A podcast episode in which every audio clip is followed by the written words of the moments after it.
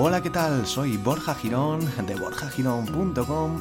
Bienvenido a un nuevo episodio del podcast SEO para bloggers. Hoy vamos a hablar sobre, o voy a hablar sobre sitemap y el fichero robots.txt.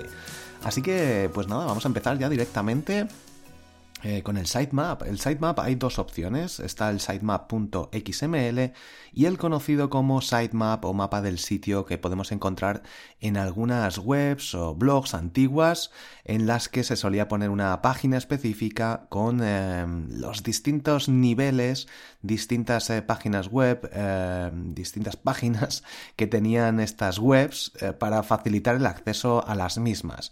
Antes pues se, se solía poner muchísimas páginas distintas, en el menú solían ser, solía ser todo súper complicado acceder a ello. Hoy en día con el diseño responsive, con las distintas eh, plantillas, todo esto debería ser muchísimo más eh, accesible. Entonces, pues al final el sitemap este que se solía crear, esta página con, pues como si fuera un índice de, la página web, pues eh, tiende a desaparecer. De hecho, no, yo no lo recomiendo utilizar. Por otra parte, el fichero sitemap.xml es un fichero que eh, Yoast SEO lo genera de forma automática Em, y, lo puedes ver si pones tu página web.com o punto lo que sea barra sitemap.xml.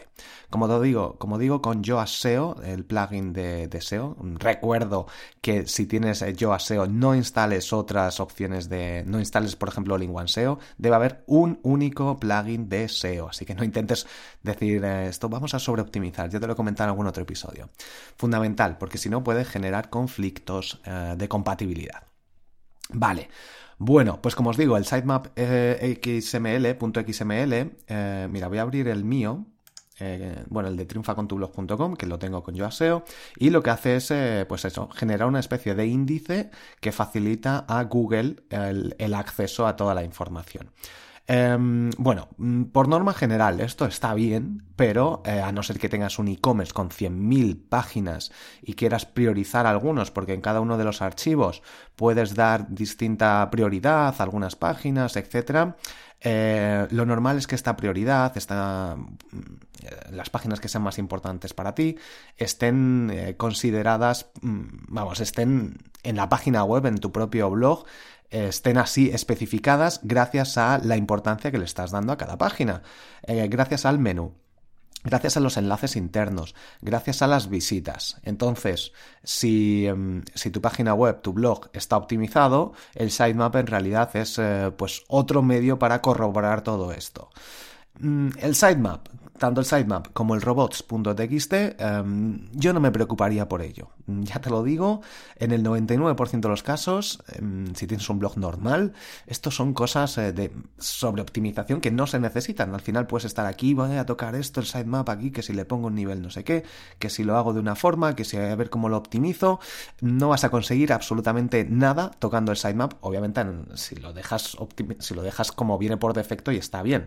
Em, en el robots.txt puedes bloquear eh, páginas, puedes decirle a Google que no te indexe, puedes decir em, que no haga ciertas cosas, que no acceda a ciertas páginas y obviamente pues si lo tienes mal tienes que revisarlo. Pero por norma general estos dos ficheros, sitemap.xml, robots.txt, TXT, no deberías preocuparte por ellos y si ves que se está indexando, están, están apareciendo tus artículos en Google, pues ya está, no tendrías que hacer nada más.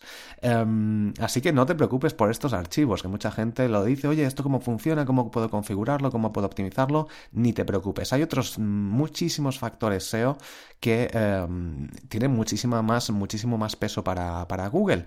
Así que ni te preocupes, no pierdas tiempo en estas cosas, em, en intentar engañar o intentar sobreoptimizar cosas que no vale la pena. Ya te digo, si tienes un e-commerce con 100.000 productos, pues revisarlo y optimizarlo, pues te puede venir bien. Pero em, en el 99% de los casos, como te digo, estos ficheros no, no hace falta tocarlos, como te vengan por defecto con WordPress. por otra parte, aunque ya te he comentado un poquito el fichero robots .txt puedes acceder a él de igual forma, pones tu página web, eh, .com o lo, que sea, barra robots.txt y ahí te va a salir pues el ficherito, que es al final muy sencillo, suelen ser unas pocas líneas.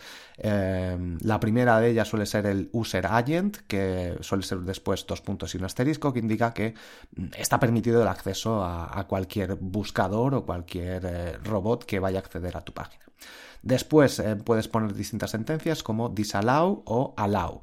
Disallow para no permitir eh, en principio el acceso a, todos los buscadores que has indicado antes y el allow que permita el acceso. Básicamente es eso.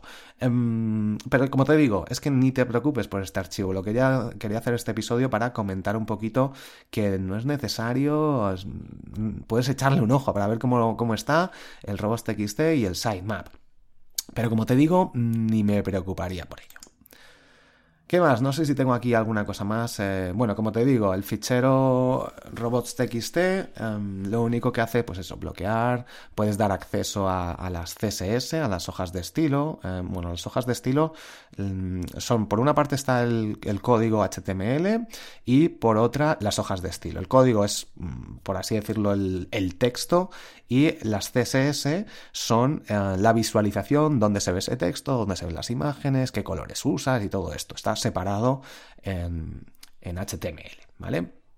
Esto es más que nada para hacerlo más accesible y separar pues, lo que es el contenido del diseño.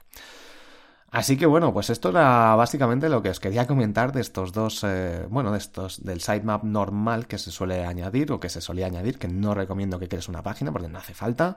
Después el sitemap.xml Em, que con Yoast SEO te lo crea de forma automática, se le suele pasar también a la herramienta Google Search Console y como te digo, con WordPress, si tienes una buena estructura, utilizas Yoast, em, yo no me preocuparía, mm, es que ni lo miraría incluso. Eh, si se está indexando, porque bueno, obviamente pues puedes tener algo mal, pero como te digo, si has instalado WordPress, incluso si lo has hecho con mis cursos, ni me preocuparía por ello. Y por otra parte, el robots.txt, pues lo mismo. Mm, échale un ojo si quieres para ver cómo se puede acceder a él, ves ahí las líneas que tiene, eh, se puede modificar, este fichero está en tu servidor, lo puedes acceder con FTP, con cualquier mm, programa, filecilla o cualquier aplicación de FTP, que al final es acceder como si fuera un disco duro que está en otro sitio. Entonces, bueno, como te digo, eh, ni me preocuparía por el sitemap ni por el robots.txt. Básicamente es eso, ¿vale? Así que, eh, bueno, pues hay muchísimas cosas más importantes que esto. Pues nada, nos vemos en el siguiente episodio, pero antes, como no, tenemos a Mail Relay, que es el patrocinador del podcast, el patrocinador del programa, que mm, además tienes, eh, bueno, bueno, ya lo conoces, tienes 600.000 envíos mensuales si tienes un blog de marca personal y con una capacidad de 120.000 suscriptores. Es la plataforma que uso en muchas de mis listas, funciona realmente bien. Simplemente, ¿qué tienes que hacer para conseguir empezar eh, a conseguir suscriptores gracias a esta plataforma de email marketing? Pues entras en borjagirón.com barra mailrelay con Y al final y te das de alta directamente. Em, ya está, así de sencillo y puedes empezar a configurar tus autorrespondedores. Cada vez que alguien se registra, le metes una secuencia, le vas a mandar información, etcétera, y pues puedes conseguir al final pues ventas, eh, que la gente vuelva, etcétera. Muy, muy interesante esto del eh, email marketing. Así que échale un ojo. Mail Relay. Pues nada, nos vemos en siguientes episodios. Hasta luego.